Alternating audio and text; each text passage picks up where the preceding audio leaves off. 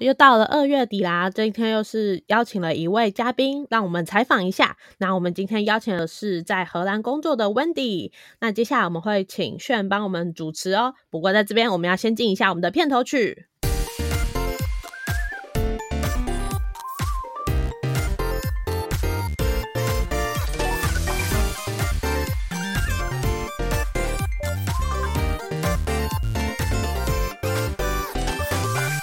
我不知道我老的时候世界会不会爆炸，但我知道再不说出来我就要爆炸啦。我是 Alex，我是炫。哦，我今天做这一集我真的超兴奋，还有一直想到那个梗图，就是我好兴奋呐，这样我可以去认识，然后深聊，就是我自己真的很有兴趣的一个主题。倒是让你自肥喽？对对，其实每一集的来宾都是我自肥啊。好，那我们就要来欢迎 Wendy。嗨，大家好，耶！每次都觉得这种破冰超尴尬的。不会不会，我们要热情一点，就不会尴尬了。好哦，所以我要先自我介绍，这样吗？今天的主题就是想要跟大家分享说，如果你曾经思考过，哎，怎么样在工作里面创造一些真的对社会有帮助？有些人就会觉得我为什么工作嘛，或者是哎，我我工作这里对这个世界有什么意义？有些人可能会这样想。然后我今天要把这个很很庞大的题目丢给我们今天的来宾，就是 Wendy 这样。好，嗨，大家好，对，Hello，你好。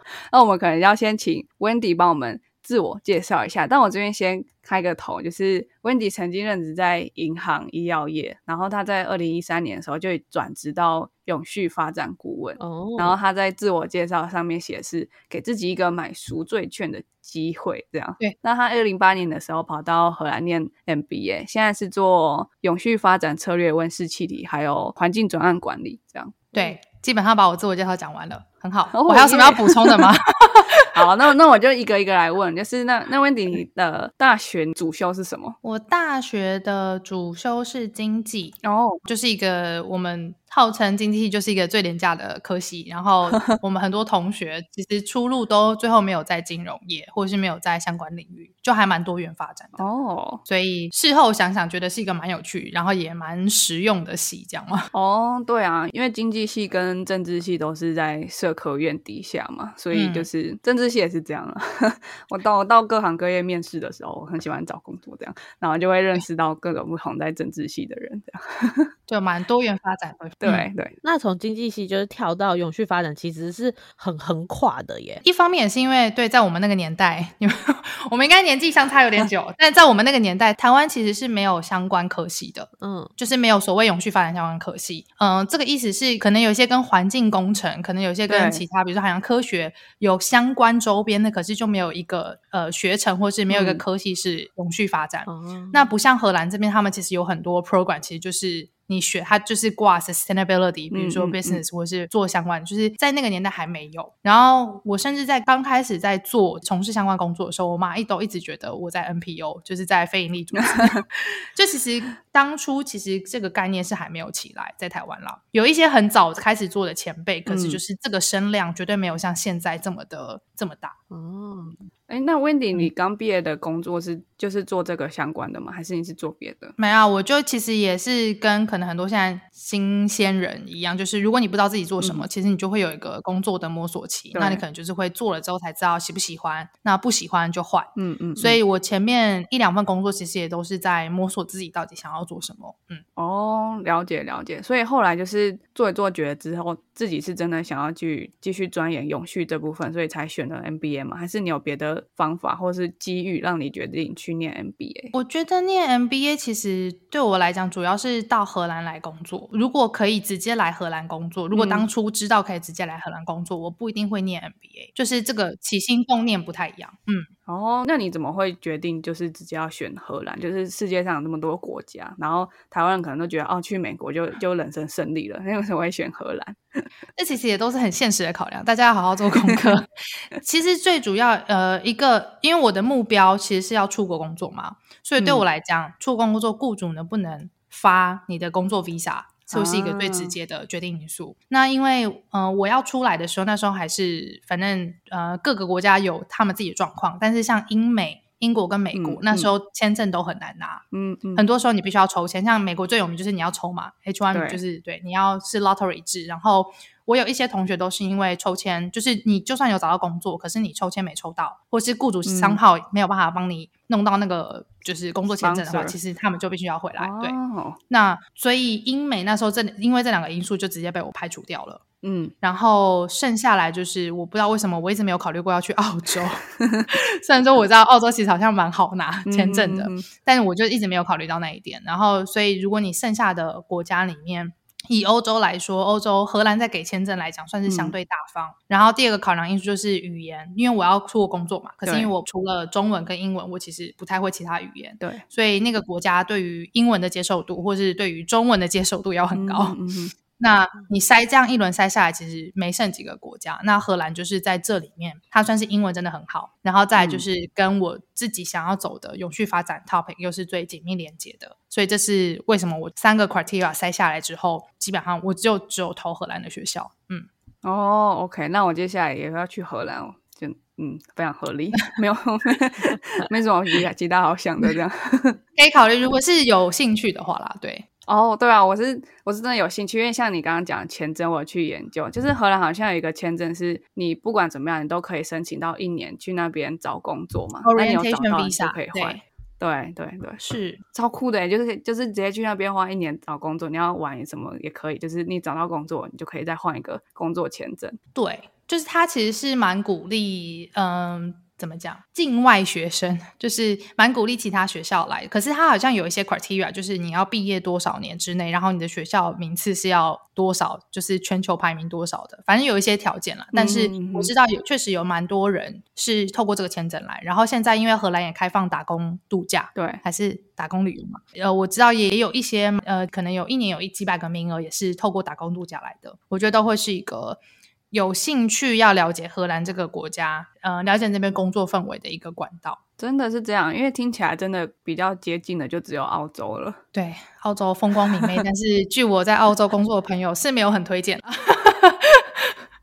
哦，他要讲什么理由吗？种族歧视吗之类的？种族歧视可能是一个，但是种族歧视哪里都会面临到。对啊，另外一个可能就是澳洲的产业生态又真的不太一样，所以它的人文风情其实会差蛮多的。我自己没有待过，不了。对啊，这边补充一下，荷兰的人才分布跟台湾蛮像的，百分之八十是服务业，制造业十六，农业占两趴，其实跟台湾比较像。那澳洲的话，我猜啊，就是可能农业的比例会比较高一些。台湾不是制造业比较多？哎，这我真的还没有这个知识。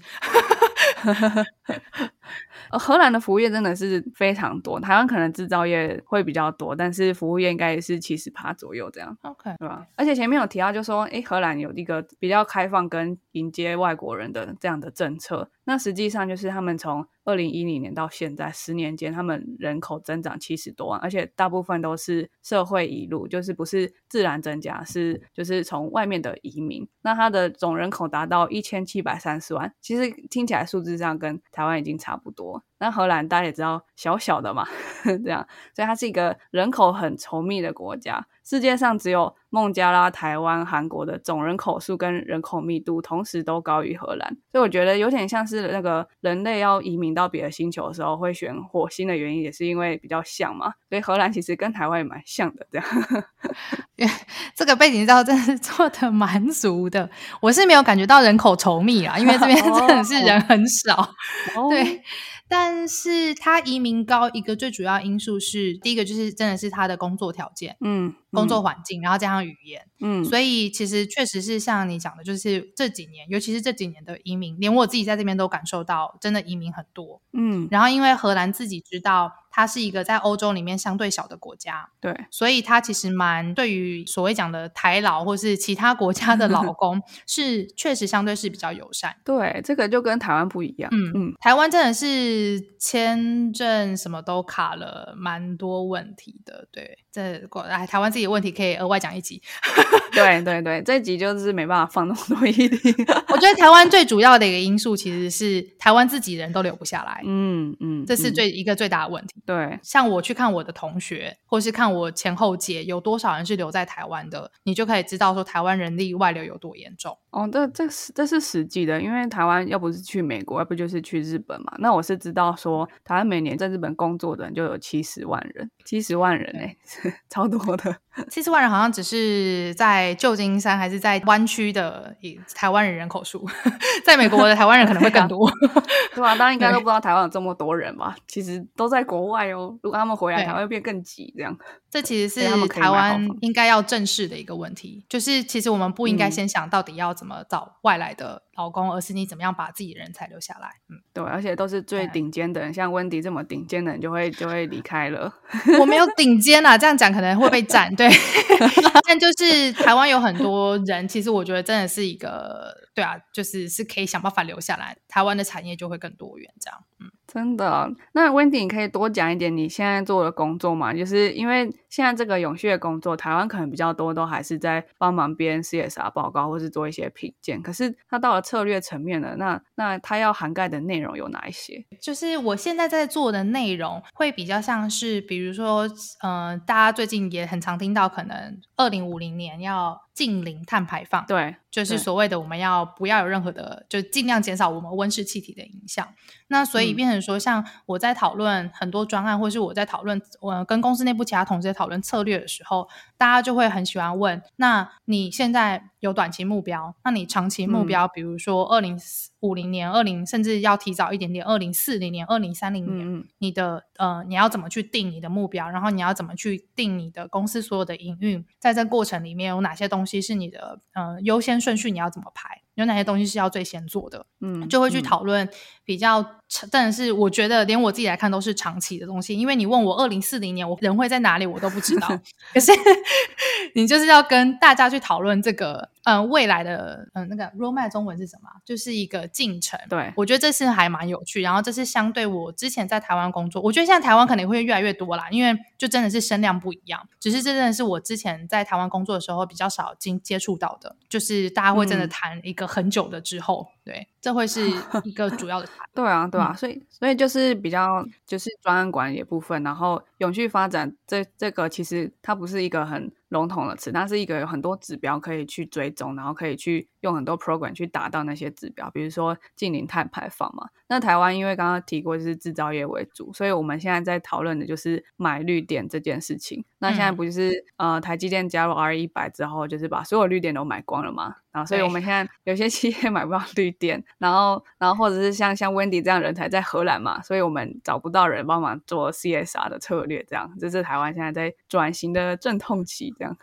台台湾做 CSR 人很多了，不要这样，我不想被台湾那个 帮我留一条后路回台湾。对，好好，只是就是可能，呃，确我我确实知道台湾确，呃，在 C S R 人才这块是有缺工，然后就跟台湾绿电也是一样，在台湾绿电这一块确实也是缺电。那这个问题其实都是我们公司常会有在也有在讨论的，是因为哦，因为你近零碳排，其实最一个最主要影响就是除了你自己的新就是公司活动减碳之外，其实一个最主要来就是真的是再生能源或者就是所谓的绿电。那你的供应量足不足够，其实会直接影响到你在近零碳排方面。的一个成效，对对，因为其实它是嗯，它是供应链概念，所以也会到不同的国家嘛，会吗？对，就是嗯，怎么讲？就是嗯，因为台湾算是就像你提到制造业很多，然后比如说像最近的半导体业，就是我们其实是很多时候是供应链中的很蛮重要的一块。那如果品牌商他们都要推近年摊牌了，他就一定会要求供应商一起加入。只是供应商如果因为绿电的关系没有办法加入，可能未来有很多你会面临到很多嗯不同的挑战。比如说有些企业就会直接讲我要抽单，是因为你没有办法满足我的，就是你没有办法说哎你供应我的产品都是。零碳排，那他就会说，那 sorry，我没办法跟你合作，因为他会有一些政府或者他自己的企业目标的要求。目前应该是还不至于走到这一步啦。如果你真的是重要的供应商，那你一定还是会想办法被留住。可是就是长期来讲，如果你是一些比较小型的企业，你可能会面临到这样的挑战。那如果呃，如果你没有办法达到这一步，你可能甚至要去多花额外的钱，去比如说去想办法补充你跟呃。品牌商要求那段差距，或是品牌商必须要付额外的钱去，为了要买你的东西，那那个都会是一些后续延伸的其他问题。这个东西可能会是在未来几年越来越明显。那如果我做不到，我可以直接买碳证吗？你们你们荷兰是会接受供应商直接买碳证的方法吗？还是就是它本身就要用绿点？其实会分不同的层次。那如果说照比较严谨的，呃，最严谨的一些标准，它通常都会把买碳权、碳证这个放在相对比较后端，就是他先会希望你先减量，然后先希望你用绿电，再来才是你剩下的部分真的不不得已，你再来买碳权。哦，那你们觉得核电算是绿电吗？不要挖坑给我跳！我在另外一个节目也有说，不要挖坑给我跳。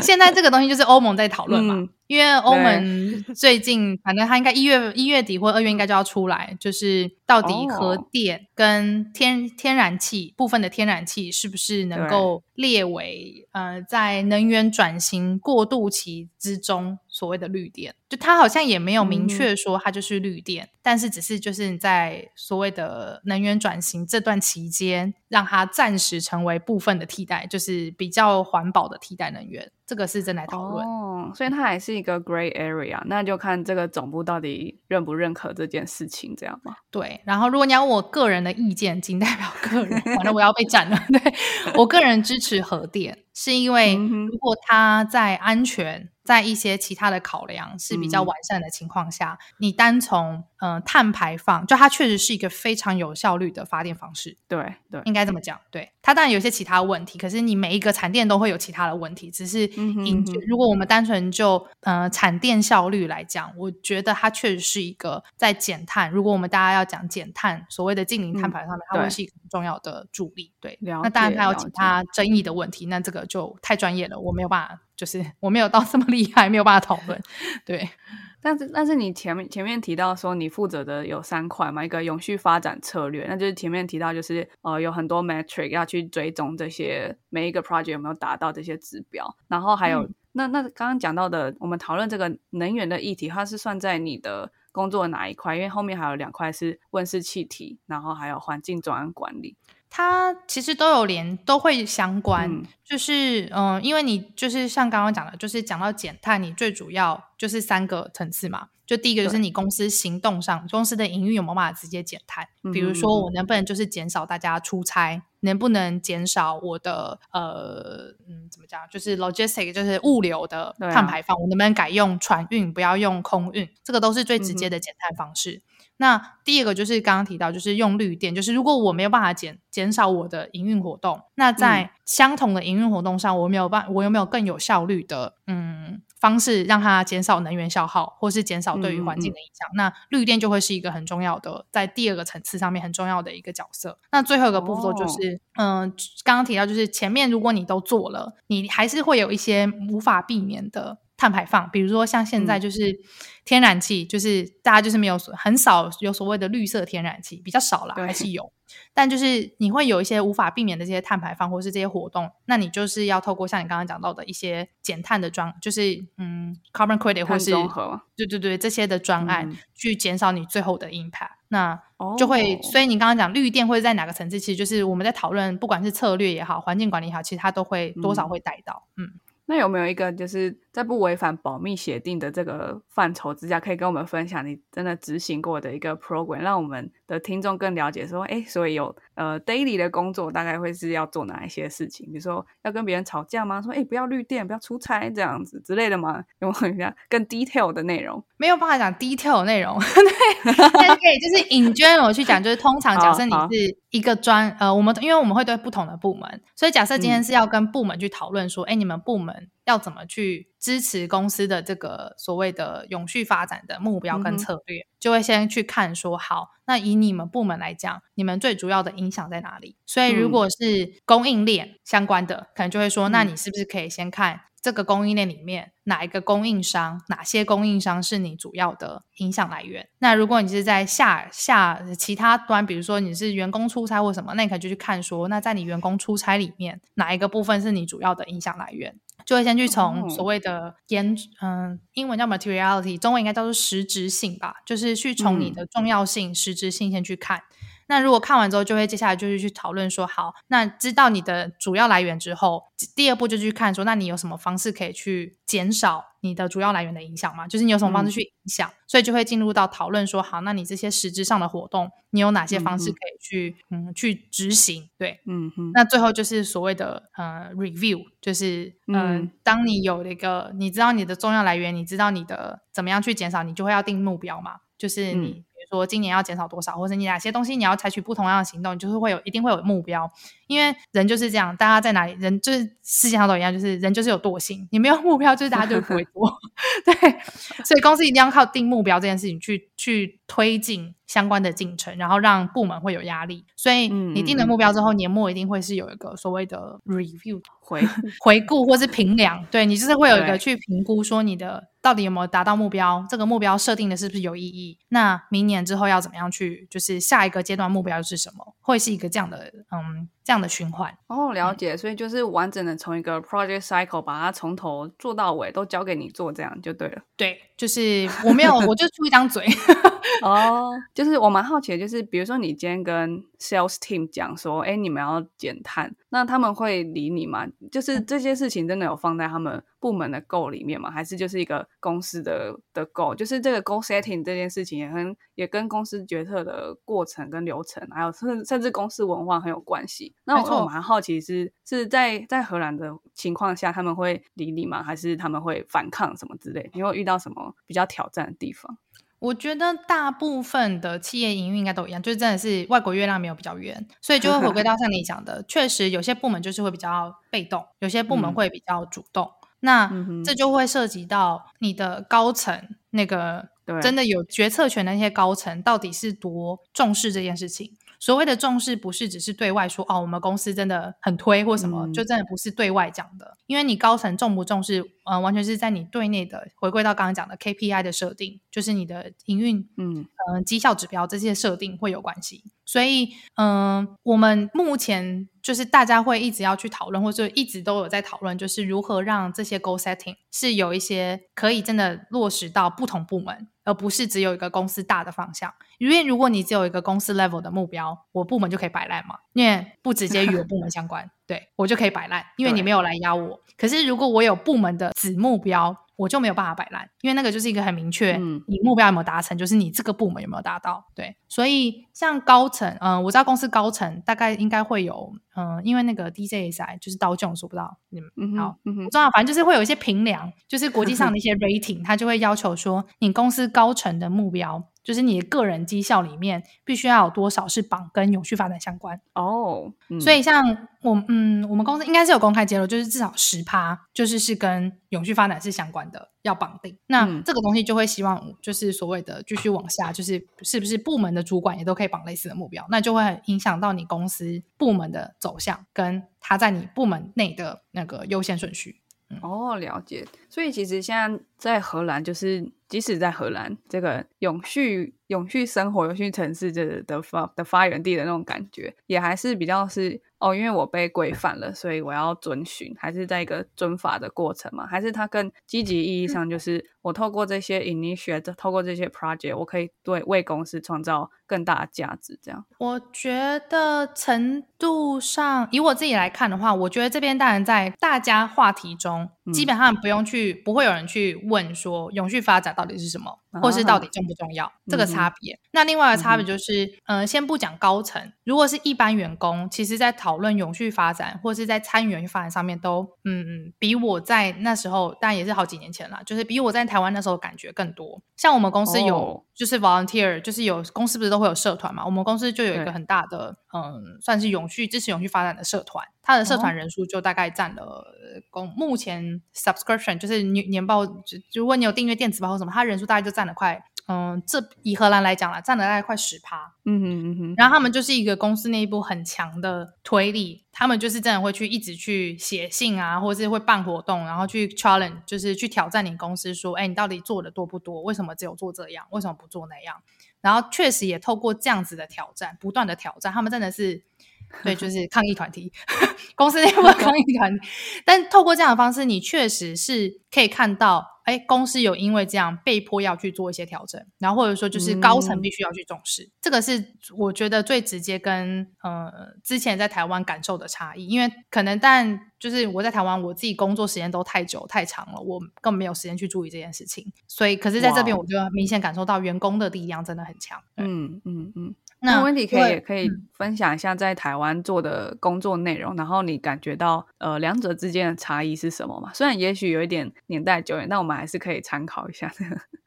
我那时候，因为我呃我那时候也不是在企业端，我那时候是在顾问公司，所以其实你接触到的层面又不太一样，因为我们不会没有办法像我现在在公司里面，我就是去跟很多公司不同的人聊，所以我们那时候的方式比较深，你会跟公司内的特定一群人聊，嗯，那。你透过一些呃工作上，比如说专案上需要的访谈，你会接触到不同的人，可是那个范围是相对比较局限、比较有限的。然后在那时候的工作，就会像你讲的，比较像是协助呃企业在做报告书相关的一些事情，所以很多专案的延伸都是跟报告书有关，嗯嗯嗯，延伸出来的对。然后嗯。比较少，就真的会像前面提到，比较少接触到，可能因为也跟我们公司或是不同部门的属性有关系啦，对，但就是会比较少接触到长期策略，真的是偏策略面的这种讨论，大部分会是比较偏向真的是希望是有活动，或是有一些嗯执行，就是会做到蛮多执行面，是蛮有趣的，但就是方向不太一样。了解了解，因为像你刚刚前面提到说，在荷兰的公司是有蛮多的一部分的推力是外部嘛，比如是比如说我要法尊，然后。可是也有一部分其实来自于内部，而且是 button up 的力量在推动。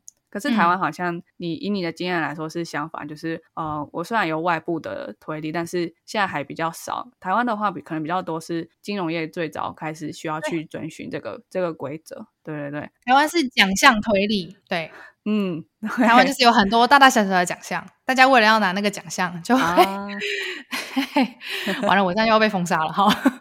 不会啊，我们没有那么多人听，不会被封杀。好，好的，这里可以畅所欲言，到目前为止都还可以。那个必要时候觉得不妥就帮我剪掉，谢谢。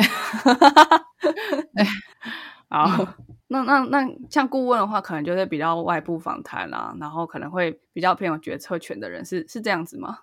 对，或者是就是他是比较嗯，比如说像我们之前很多对口，就是对于 CS，嗯，我们之前的企业对口就会是 CSR 窗口，所以围绕的都会是他们如果已经有一些想要做的事情，或者是比如说就是有一些长官有什么指示，我们就会是偏向就是去去呃去讨论也好，或是针对那些指示去做决策，除非长官今天说，哎，他们真的是想讨讨论。某一个方向，ESG，比如说某一个方向的策略，或是未来要未来三五年要怎么走，那我们才会去有比较像是听命办事吧。对，我们会给一些建议，但是就是这些建议还是会围绕在他现在到底想要做什么。因为如果你给的一些建议太超过他能够承受的范围，你基本上就是他也没办法采用嘛。所以你会有一些真的要去考量到你的限制条件是什么，然后。没有办法说，像现在在公司内部，你就可以比较，有些时候你就比较可以天马行空去讲一些东西。就它虽然还是 out of scope，可是就是嗯嗯，因为你在内部了，所以你会比较清楚说它的那个帮就是边界到底在哪里。就是哪些东西是可以去挑战，哪些东西不行。可是如果你在顾问，通常嗯要去挑战，我觉得比较有难度啦。嗯，对，还是一个外人呐。对，除非他们今天就是希望你透过你这个外人力量去挑战一些东西，那他就会很明确的跟你讲，那你就是不同的，你会有不同的角色。对，对，没错。我现在工作的一部分也是要推。就是公司一些 policy 的调整，然后有时候确实也会请顾问来讲，因为有时候顾问讲一句还不如我可能讲十句都没有用。没有错，这个在哪里？顾问也有顾问的好，这样。对。到哪里都是一样，对，但配不一样。对，是希望透过顾问去讲他们想要讲的东西。对，对，对，对。可能从我嘴巴讲，还不如就是外国的月亮比较圆，外部的顾问讲话比较好，这样。对，让他们讲一下，这样。只是其实内部的话，就是有一种可以一直倡议的感觉，而且是比较有 commitment 的嘛，就是大家相信你，就是不是讲讲而已，你会。继续待下来，你会继续做，你会想要想要努力的说服，因为他跟你有关，这样，嗯嗯，就不会像是顾问，就是一个专案做完就没有续约就走了这样。对对，那那 Wendy，那你现在的工作啊，就是除了工作之外，你平常会做什么什么活动吗？比如可以让我们知道说，哎，在荷兰有些什么有趣的活动可以玩吗？比如说吃一些。蛋糕之类的一些好吃的蛋糕，乱讲。呃，我大概知道你指的是哪一种蛋糕，但我觉得很可惜的是，对，因为就是因为疫情，所以其实我已经像我已经在家工作两年了，哦，要两年啊。就是我们基本上过去很比较少回公司，然后稍微疫情趋缓有回公司，大概就是一个礼拜回去个一次吧。对，所以其实嗯比较难，真的说好好的过去两年前真的因为疫情比较难好好的体验说这边生活就是是什么。但其实，在欧洲生活，说真的，应该到到时候一样蛮无聊的。如果你没办法旅游，你的下班时间其实因为它。比较没有，比较少。如果你喜欢跑 pub 或者是那除了你，如果你不是喜欢泡酒吧的人，或者是干嘛，嗯，我觉得夜生活相对没有台湾这么的这么多，也是有啦。如果你在阿姆斯特丹或者在伦敦，可能比较多。可是我在偏乡，对，晚上就比较少，除了酒吧之外的活动。对，除了酒吧之外，这样。它会有一些秀什么，可是就是也会是在大城市哦，可是就没有夜市啊，没有夜市这种东西啊。对啊，没有夜市，台湾人就觉得已经不想去了，这样 一定要一定要有夜市，没有好吃的东西。对。那那如果我们要通勤到比较多好玩的地方的话，你你会用什么方式通勤呢？这边火车还蛮算是蛮四通八达，所以其实这边火车城市之间用火靠火车是蛮方便的，就跟美国不太一样。对，因为我知道美国是你没有车，你很多时候你很难到，可是这边火车很多时候大城市一定有，小城市也了解。所以其实因为已经在家工作两年，所以。不太知道上班跟下班的分界在哪里，没有办法分享下班之后做什么事这样。上班也在摸鱼这样，哎，没关系，我们没有什么人听，都可以畅所欲言。没有啦，上班还是有认真工作，只是下班通常就是在家休息。对，然后。比较常做可能就是跟真的跟朋友见面聚餐，或是玩玩桌游。然后周末如果可以，或是有请假，就是嗯会去周边的国家、邻近国家、邻居国家走走。哦，好棒哦！那你最近一次是去哪一个国家？最近一次就去隔壁隔壁国家德国，开车一个小时就到。哦，去德国做什么？对，去德国吃东西。OK，对，我们对围绕的，对我是吃货，所以就是去德国。然后还有个城市杜塞道夫，就是不知道大家知不知道杜塞道夫，就它就是很有名，就是因为那边很多日本人，因为之前历史因素，所以有很多日韩的移民。所以他们那边戏称我是戏称小日本啊，就是日日本料理真的很到底，甚至有些就是是非常的，你就觉得天哪，怎么会在欧洲可以吃到这么到底的？哇，好棒哦！那那你在荷兰，你有最喜欢吃的什么料理吗？然后你会吃中式的料理吗？还是台式的？荷兰没有，本身没有什么食物。完了，我要被斩。荷兰就是 好吃的都是小吃，所以荷兰本身料理本身我是觉得还好。然后在这边大部分人生活应该都是自己煮，是因为外食真的比较。嗯嗯，然后自己煮的价格可能跟台湾差不多，所以其实嗯，出去吃饭的话，如果吃中餐，大部分就会是跟朋友们聚餐，大家会一起点中餐。然后对啊，哦，所以总结而言，就是很适合很适合喜欢宅在家里的人去生活的一个地方。对的，很适合喜 欢自己煮饭的人，然后很适合对。来这边，喜欢自己煮饭，喜欢待在家，喜欢就是工作跟生活不太分得清楚的人，这样子 适合去。目前啊，目前我希望疫情赶快过去。对，因为我本身很喜欢旅游啊。对对对对，OK，OK，OK。那那你现在写的这个文章，我就。补充一下哈，就是呃，Wendy 现在有在做一个专栏嘛，叫做 Bistro S，应该是这样念。然后，对的，这个这个团队是一群在荷兰留学，然后一直求职到就业都是在荷兰，然后就说他们是说北漂到欧洲的台湾人，然后是在永续产业的不同产业链，也在不同的城市。那他们会定期讨论各自的工作还有产业发展。那如果大家有兴趣的话，可以去看，里面包含了科技业、金融业、NGO，还有一些评鉴很。很多元的观点，像我自己就会比较想要看一些比较偏求职的部分，因为其实，嗯，到荷兰念书应该不是很多人都会比较耳熟能详的一个选项，所以蛮需要做一些 research 的。嗯，介绍的非常好，就欢迎大家 follow 我们的粉丝专业跟网站。那你平常什么时候会写啊？你什么时候会写这些文章？就是在下班之后啊，时间很多的时候，其实会会成立这个，真的是因为那时候疫情刚开始啦，就真的在家时间多很多，所以就大家开始想说要找点事做。然后现在稍微疫情比较，大家比较知道是什么，然后开始找到自己出路之后，嗯，就真的只能找空闲的时间。对，就是我们文章产出就你知道频率，你跟刚开始比就少很多。对 现在就是找一些空闲时间，或是有一些议题真的比较有想法的时候，就会开始对欢迎大家发了。在荷兰的台湾人会聚在一起，也也会讨论一下在台湾发生的事情吗？哦，会啊，会啊，我们朋友们或什么还是会有在 follow。对啊，你你最近有听什么新闻吗？或是你们有讨论什么新闻吗？我们前前阵不就很夯那个某明星，就是 雷雷雷神之锤，这个就是一定要跟连载的，对，都没有在跟正经事，对，就生活已经很压力很大，没有再跟正经。原来如此，就是文明国际了。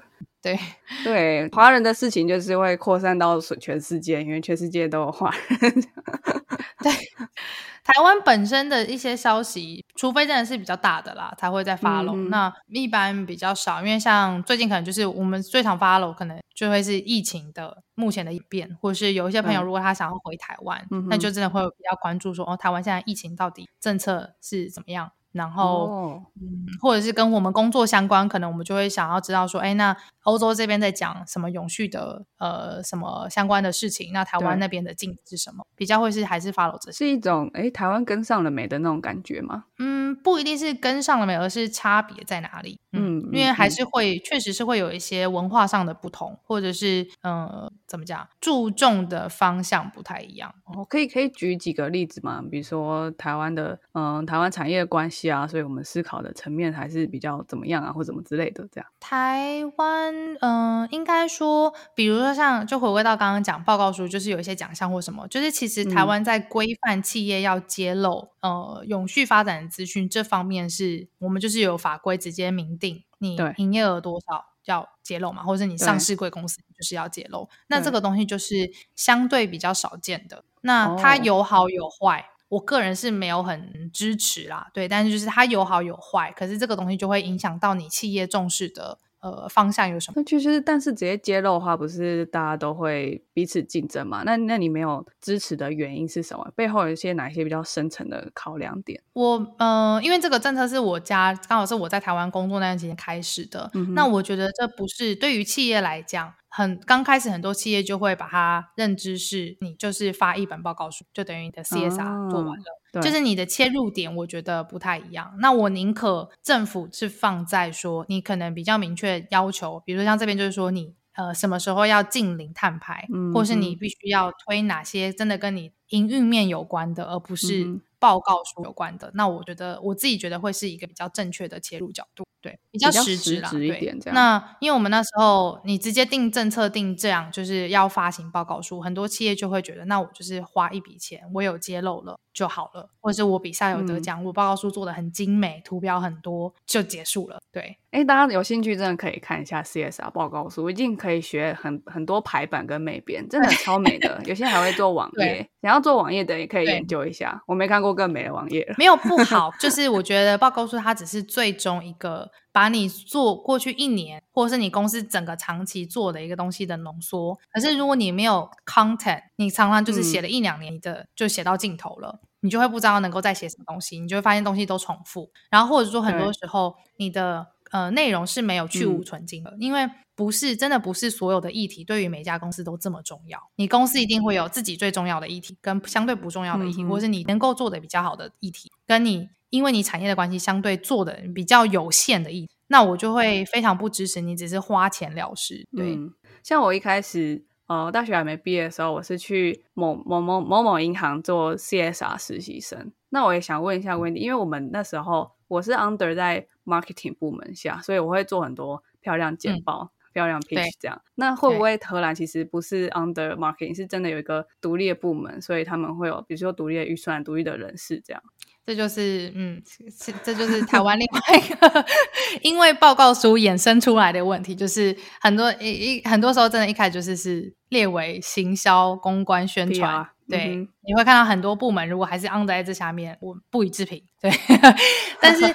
这边我看到确实是像，包括像我们公司啊，都会是自己独立的单位。然后有些看组织的编排，呃，像我们就是直接列在我们公司的制度，就是列在策略发展部门下面。哦，那你公司列的你的组织单位的那个位阶在哪里，也会直接影响到大家怎么看你的单位。因为你，嗯嗯，就是对啊，你列在策略发展下面，大家就会知道说，那你接触到的一定都是 senior senior management，就是呃公司的高高层主管，那你的那个影响，你讲话的分量跟你在讨论事情的影响力就会有差。当然，大家也会知道说你是要玩真的啦。对比一个哎，你是 marketing 的人这样，因为你放在 marketing，你看你我连我们的观感就会觉得说啊，那你就是在做行销宣传，所以我只要给你一些漂亮的东西就好了。对，就是那个会直接 影响到观感问题啦。那我我我希望这件事情在台湾已经有调整有改变，只是我现在不知道。对，哦，OK。但是像是策略发展部门，台湾应该也很少企业有这样的部门存在。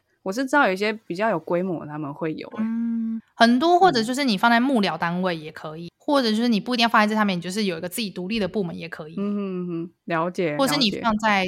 财务有些会放在跟投资人关系相关啊，对对对，但就是看你的编制啦。但我觉得就是你对啊，就是大家感感受会不太一样。然后你也可以看得出来，这间公司到底把 CSR 放在什么位。哦，OK OK，那呃最后一点点时间啊，就是因为我们频道的收听者可能就是呃二十几岁呃到二十七岁大概这样。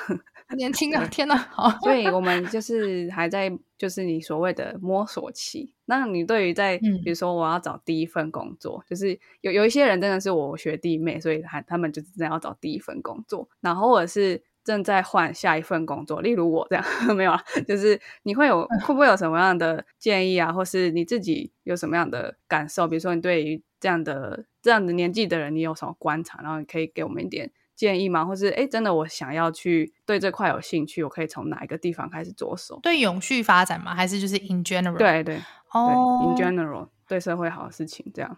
嗯，我觉得如果是如果以我现在回头去看，如果你是要在所谓的嗯工作框现行的社会价值观工作框架，就是假设你就是没有想要自己创业，没有想要走自己的路，你就是想要在大公司里面，也不是大公司，你就是想要在这个。当一个劳工应该这样讲，那我觉得 打工仔。对，如果你就是跟我一样，就是我就是我也没有想要创业，我就想要当个打工仔。对，那我我自己觉得，如果我是新鲜人，我现在回头看，我会呃，如果你还不知道自己要做什么，那我可能就会建议你先到大公司里，先到顾问公司里去做，是因为你能够接触到的面向就会比较多。对，那顾问公司其实是一个非常好，我觉得是一个非常好的新鲜人的开始，是因为你顾问公司你可以接触到很多不同的产业、不同类型的专案、不同的就算是同产业，你也会接触到不同规模的企业，那你就可以看到很多不同的面向。你透过这个过程，你大概就会知道说，你可以大概去了解说自己喜欢什么，不喜欢什么，然后喜欢什么产业，不喜欢什么业，然后去收纳说自己到底要往哪个方向走。所以我觉得其实顾问公司它提供一个很好的平台，让你大量的去接触不同呃很多的资讯。那如果要讲大企业跟小企业，我就会觉得，如果你一开始可以进大企业，还是会比进小企业好。就是我事后回来看，每个人会有不同的观点啦，但这是我的观点，是因为呃，如果你是要当个打工仔。其实你的协同还是蛮重要的啊，你的协同会会有点点帮你打开之后的视野。所以，如果你一开始在大公司，大家叫得出来大公司，比如说就讲就是 Google 好了，那你之后如果要跳不同的跳板，你可能都会比较容易，因为你光是这个名字就帮你拿到了很多的入场券。对。可是如果你是在相对小的公司，尤其如果你要出国念书，或是如果你要出国工作的时候，你的那个你等于就是人生不能说是砍掉重练，可是你那段那些经历相对来说可信度没有那么高。嗯哼。就是因为大家没听过名字嘛，所以大家就比较难，就是有一个就就是所谓的刻板印象，或是就是一个锚定效应，就是我听到 Google，我听到 Apple，我就会预设说，哦，你应该还不错。嗯，对，就是这些公司出来的，呃，怎么讲？嗯，良率比较好，就是以员工来讲，以劳工来讲，它的良率相对比较好。那在你找之后的工作会有帮助，所以你之后不管是要换到小公司，换到其他产业，都会比较方便。嗯嗯嗯。所以这是我如果要我现在从头来看，我可能会选择就是走大公司路线，然后走顾问业，就是一的选一，而不会选从小公司开始。了小公司好处是你可以学到很多啦，确实你也可以学到很多，可是对你之后跳可能会有一些些相对的限。哦，这是真的，啊，因为我我到现在都没有待过大公司，我都是一直在小公司里面这样。虽然我也想要尝试 Google，但是应该现在还没有办法这样。对，就是对啊，会有一些蛮现实的考量了。这其实真的是蛮现实。然后我我最近才知道，就是比如说像台大管院的学生。我我前阵子在面试实习生的时候，发现哦，其实他们我就说，哎，你根本没有听过我们公司，你怎么会想要来面试这样？然后他就说，哦，其实我们现在毕业生就是真的超过一半的人都直接想要去新创，大家都觉得在大公司没有什么好玩的，就是我觉得哎，好颠覆哦，对啊，所以所以 Wendy 这样的说法又让大家就是更可以平衡两边的两边的想法，好不好？我就老人新创没有不好，我们这边也是有很多人去走新创，可是就是像我我对啊，我可能就是比较属于打工仔，那我就会觉得嗯，如果你还不知道自己要什么，对。这个前提是，如果你还不知道自己要什么，对，而且你蛮确定自己要当打工仔，我觉得这前提很很确定啊，很很很 fair，很很公平，这样。对我当初好像也没有觉得我要当打工仔，就是当我刚毕业的时候，但就是做久了就觉得我好像不是创业的料。对，但我们也有同学是一出来就没有在公司工作，他就是自己创业，所以我也很佩服这样的人。对，我是真的有个说法说，哎，会会创业的人就在创业啦，这样。就真的那个呃性格跟想法都真的不太一样。我我其实蛮佩服会创业的，就题外话。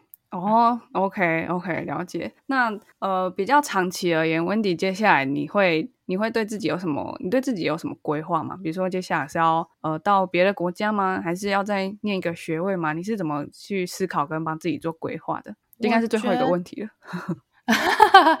我觉得呃目前来讲应该是不会再念书了啦。对，就是不会再念任何要全职当全职学生的东西，这个是非常肯定的，因为我本来就没有非常喜欢念书。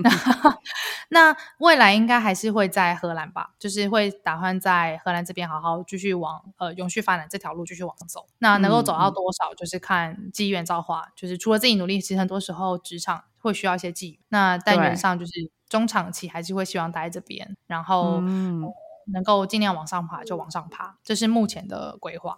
哦，那荷兰真的是一个很值得对于永续这块有兴趣的人可以可以选择的地方，因为你会想要待下来，你还会想要往上爬，代表你会有更多 performance。这样应该说，我如果要换其他国家也蛮难的，就是如果要换其他欧洲国家蛮难，是因为会有语言上的局限性啊。对对对，因为你去德国，很德国就真的是会希望你要讲。德文，法国就更不用说，法国就是一个 连写英文都可以，就是你用英文写信给他，会回你法文的人。哇哦，对，所以就是你，然后去其他呃，你也不会想要去南欧或是东欧，是因为相对来讲那个劳动条件就真的也没有那么好。那北欧又太冷了，所以你也不会想要 往北欧走。英国脱欧，所以你也跨个海。就是对，也没有不行，可是就是嗯，目前暂时没有这个打算。但当然，就是如果有好的机会，也不排斥。对，可是就是嗯，短期内应该还是会再次在欧洲，在荷兰。OK OK，如果有黑 hunter 听到的话，可以呃 highlight 一下最后一句，这样 开玩笑。要要回亚洲我也是可以，好吧？新加坡我也 OK。那个 台湾的黑 hunter 听到了哈，台湾就对，台湾可能要看那个待遇条件。对。赶快挑一些好一点的啊！好。OK，那那今天真的超级开心，邀请到温迪，我相信他真的分享出来很多。我觉得你你在台湾或是你自己的生活圈不不见得会听得到的东西，那我觉得这也是听别人分享最棒的地方。你不用真的到荷兰，但是你可以先略知一二，方便你接下来做规划。那如果有什么问题，就可以在我们的呃这个贴文啊，或者是 Podcast 底下留言，也许 Wendy 有一天会回你呢。这样。哎，或是到我们那个粉，我到 B 所 S 粉砖应该也会比较容易，reach 就是直接联系我们。对哦，OK OK，更好的方向。好，谢谢 Wendy，谢谢，谢谢。好，那我们今天的 Podcast 就到这边啦，谢谢 Wendy，大家下次再见，拜拜。